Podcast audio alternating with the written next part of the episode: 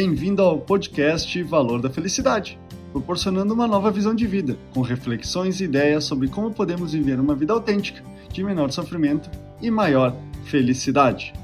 Nós, seres humanos, nascemos com o desejo intrínseco de buscar atender às nossas necessidades e vontades. Entretanto, muitas vezes ignoramos o que já possuímos e nos concentramos apenas no que falta, como se isso fosse a chave para a nossa felicidade.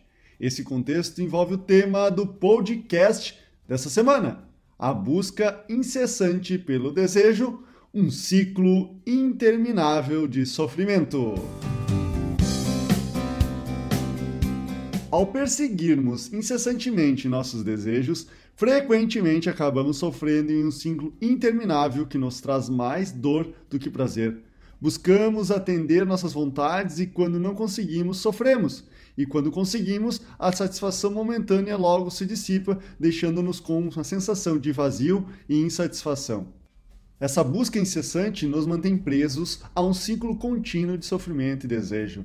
Um exemplo disso pode ser o desejo de ter o último modelo de smartphone famoso.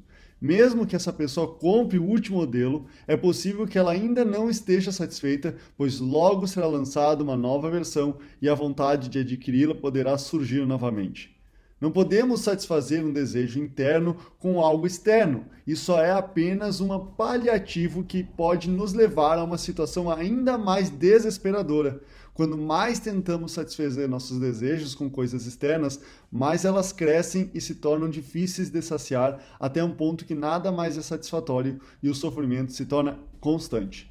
Por exemplo, uma pessoa pode acreditar que a compra de uma casa nova ou um carro mais caro trará felicidade e contentamento, mas a adquisição desse bem pode acabar gerando dúvidas e preocupações financeiras que levam a mais sofrimento.